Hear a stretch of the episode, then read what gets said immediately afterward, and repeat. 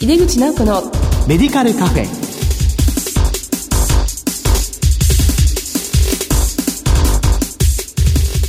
こんばんは。帝京平成大学薬学部の井出口直子です。井出口直子のメディカルカフェ。この番組は医療を取り巻く人々が集い語らい情報発信をする場です。今月の特集テーマは医療政策と薬剤師です経営と臨床の質を向上するために薬剤師の果たす役割はますます重要になっています。素敵なゲストをお迎えして伺います。お楽しみに。入れ口直子のメディカルカフェ。この番組は武田手羽の提供でお送りします。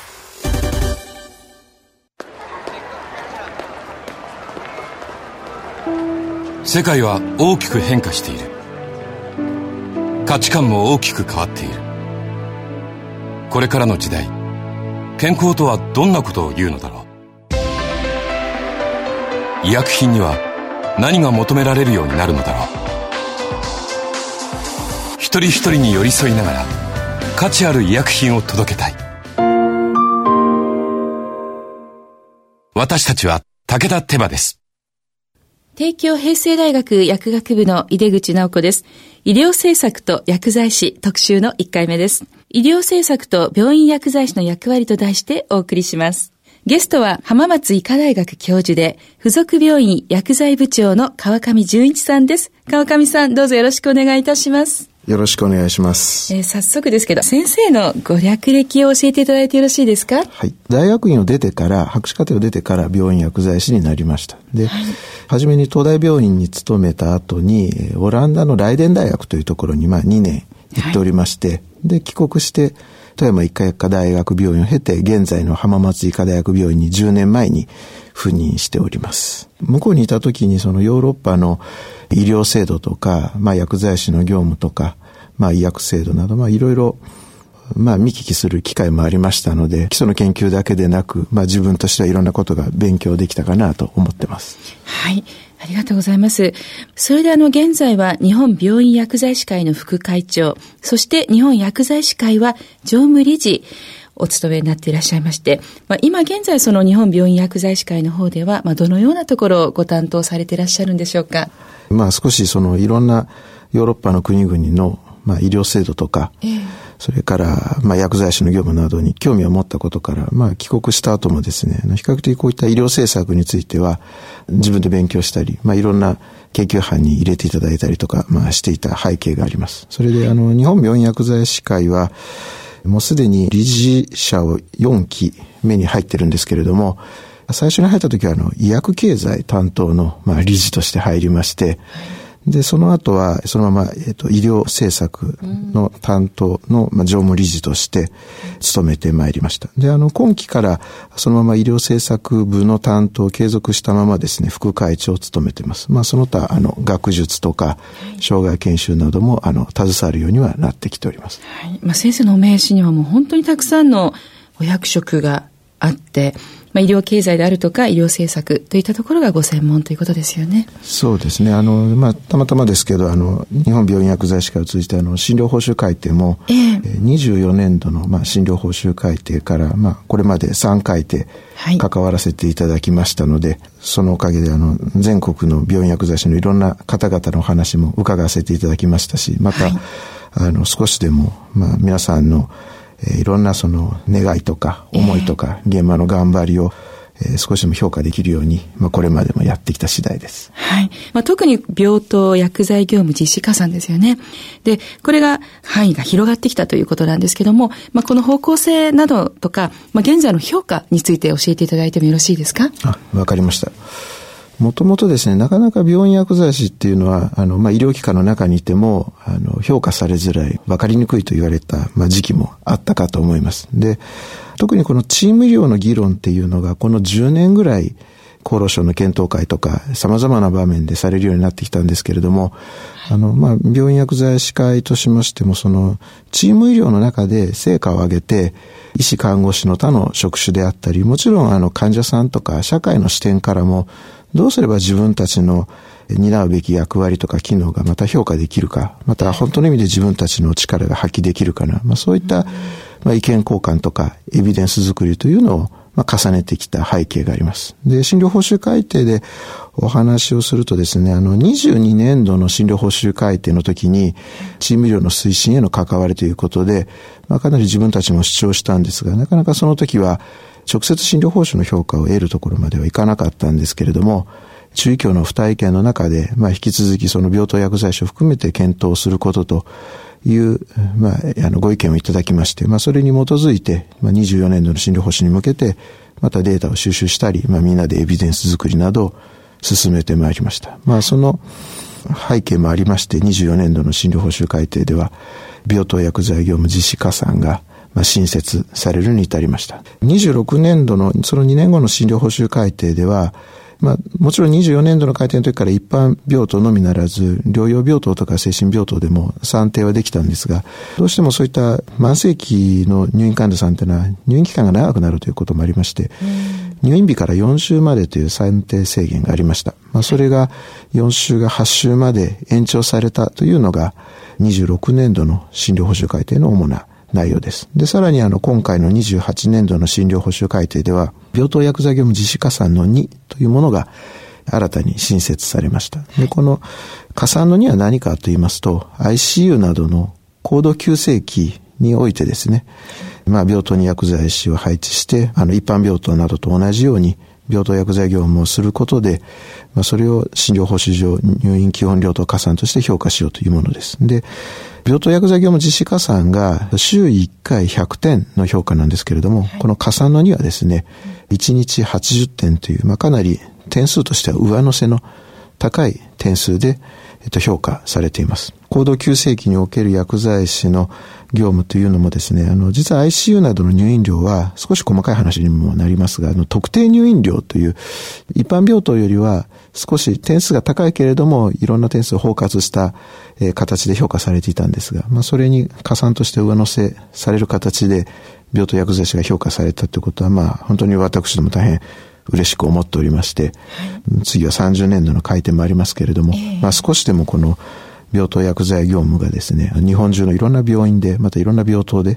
普及していくといいなと思って、まあ、また、あの、仲間のみんなと頑張っているところですね。はい。本当にそうですよね。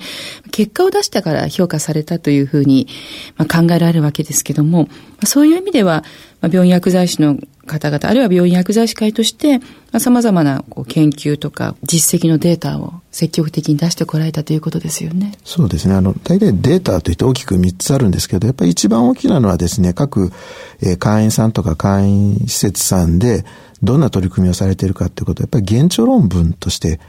ご公表いただくことですね。はい、あの、学会発表とか、あるいは何かの簡単な記事のレベルですと、なかなかあの他の方からは評価いただけないので、国内外の雑誌に現状論文としてお出しいただけますと、あの中教の資料などでも引用していただいたりとか、あるいはまあ自分たちも厚労省や中教の関係者にもあの説得力を持って説明できるというのがあります。それから二つ目はですね、中医協っていうのは必ず診療報酬改定をしますと、はい、検証調査というのが行います。具体的にはあの診療報酬改定によってどんなふうに変わっていったかってことを必ず検証して、で、それをまた2年後の改定に生かすということを繰り返していくんですが、はい、中医協の検証調査でやっぱりそのいいデータを出すということが結構自分たちの中では大事なことになります。で、あの、以前はその検証調査の調査票を作る委員会などにもなかなか薬研の委員が入りきれてなかったんですけれども、まあ自分自身もそういった仕事を携わるようになりまして、現場の実態というのはよく反映されるような、まあそんな検証調査をしていただけるようになってきたかなと思います。で、三つ目はですね、あの、やっぱりその検証調査というのは全国で、だいたい1000とか1500程度の病院に送られるんですが、日本中の病院ってやっぱ8500ぐらいありますんで、なかなか全国規模の調査ってわけにもいかなかったり、どうしても中医協の検証調査っていうのは、調査項目が、あの、医師や看護師含めて病院全体の調査なので、薬剤師のことだけを聞ける調査ではないですね。なので、日本病院薬剤師会では、簡易施設と、それから非簡易施設も含めて、あの、病院薬剤部門の現状調査というのを行っています。もうこれは回収率も、えー、6割以上の大変、エビデンスというか、アンケート調査ですけれども、全国規模で回収率も高くて、数値、その施設数も多い、まあ、調査データなの、なんですけれども、まあ、こういったデータでですね、その検証調査で拾えないデータもまた保管することで、あの、これまでも中医協の資料などに何度か日米薬の現状調査のデータっていうのも使っていただけてます。まあ、こういった様々なデータで自分たちの業務上の成果、あるいは患者さんや社会に対するメリット、やっぱり客観的に明示していくっていうことが、やっぱり大事だったのかなと言います。で、あの、私よく海内で言うことなんですけれども、よく顔の見える薬剤師っていう言葉があるんですけど、まあもう顔の見える薬剤師っていうのは、まあ我々別にあの、えー、病棟で薬剤管理指導やってる時点で患者さんにお顔を見せてますんで、もう顔は見えてるんですけど、やっぱり結果を見せないとですね、やっぱり世の中評価されないんですね。なので、結果が見えるっていうことが、むしろ大事なんじゃないかなというようなことを、よくあの、お話をさせていただいたりもしておりました。チーム医療の時代なので、えー、あの、チーム医療の中で、他の職種とも連携、あるいは共同しながら、やっぱりあの、成果を上げるっていうことは大事かなと思います。はい、検証調査でもやっぱりあの、施設表といってあの、病院の施設からの評価、また医師表、看護師表など、他の職種からの評価も大変ありがたいことに高い評価をいただいてまして、まあそういったことも含めて、まあ、病院薬剤師の、まあ、後押しをしていただけたんじゃないかなと思っています。なるほど。まあ、今、ポリファーマシーっていう概念っていうんですかね、その活動が非常にこう活発に薬剤師の中では、ポリファーマシー対策ですね、されていると思うんですけども、まあ、この多剤投薬の患者さんに対するですね、この原薬の評価といったものに関しての先生のお考えをお聞かせいただけますでしょうか。はい、わかりました。これはあの28年度の診療報酬改定にこう向けて、はい、あの議論をしていたときにですね、やっぱりあの、重複投薬であったり、不必要な多剤投薬、またあの、患者さんのご自宅などでですね、あの、相当に薬剤がたくさん余っているような、あの残薬などが、いろいろとこう、社会的にも問題視をされたかなと思います。やっぱりその背景としては、それだけあの薬剤費とか医療費がまあ無駄になってるんじゃないかな。まあそういったことでは、あの、不必要な投薬とか重複投薬であれば、やっぱり改める方がいいんじゃないかなといった、やっぱ議論があったのかなと言います。もう一つやっぱり忘れてはいけないのはですね、あの、そういった状態であれば、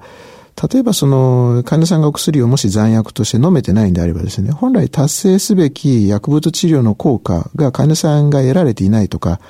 あるいはもし副作用でお悩みで飲まれていないんでしたら、あの、実際そのことが医療従事者にもし伝わっていないんであればですね、まあ、医師や薬剤師などが知らないところで患者さんが副作用、相互作用などでお悩みになってるとか、まあ、そういったことも背景にはあろうかと思いますので、むしろそういった健康上のメリットが得られてないとか、あるいは健康上のデメリットが生じてるっていう、そこもやっぱり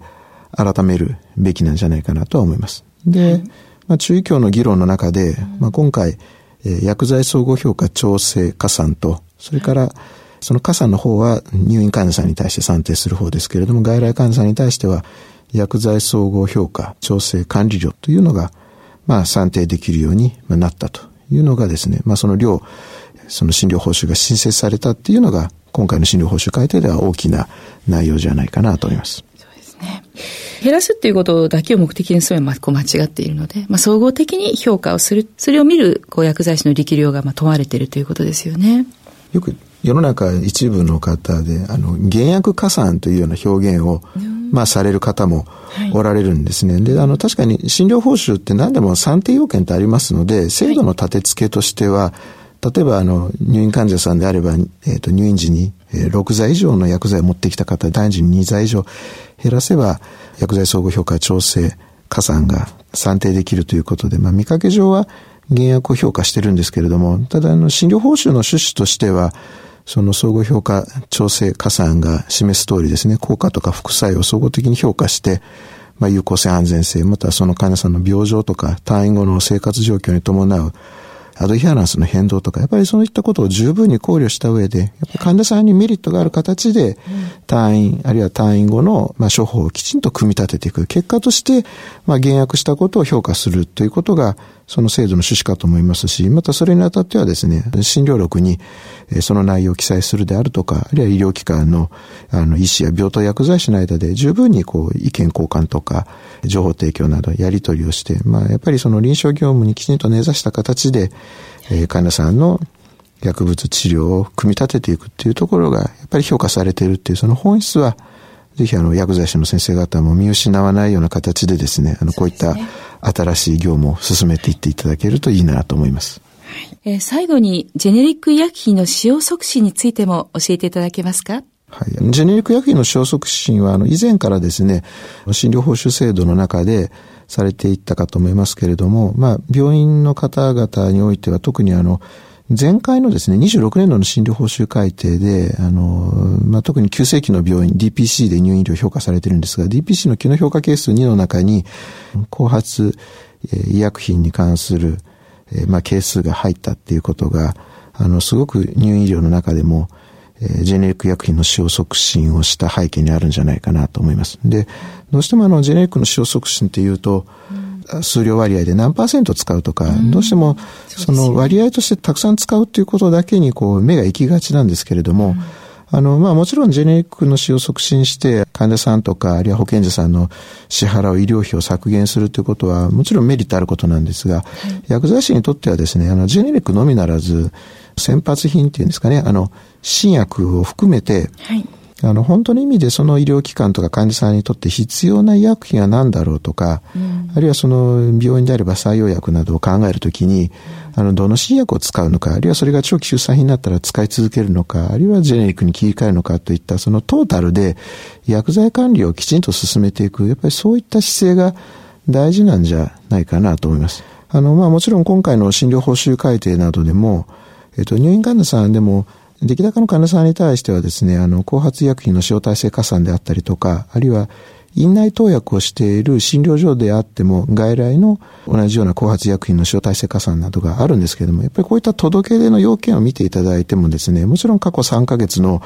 使用数量割合っていうのは評価対象なんですが、やっぱりそれ以上にその医療機関としての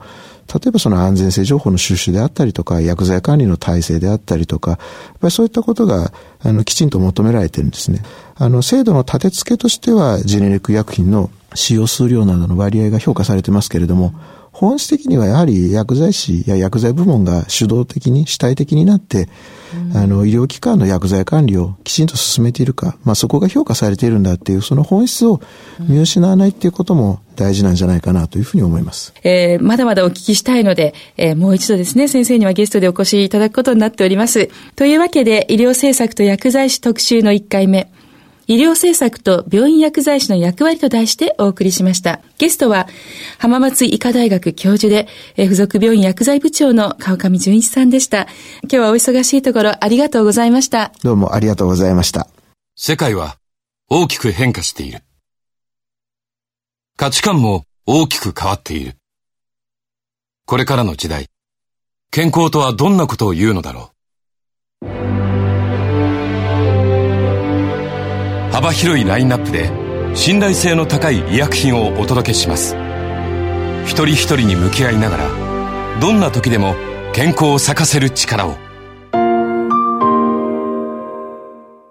私たちは武田手羽です。井出口直子のメディカルカフェいかがでしたでしょうか？まだまだ川上先生の話伺いたい気持ちになりますよね。次回は医療政策の観点からのチーム医療をテーマにお話を伺う予定です。11月23日に再び川上先生にご登場いただきます。お楽しみに。それではまた帝京平成大学の井出口直子でした。井出口直子のメディカルカフェ。この番組は武田手羽の提供でお送りしました。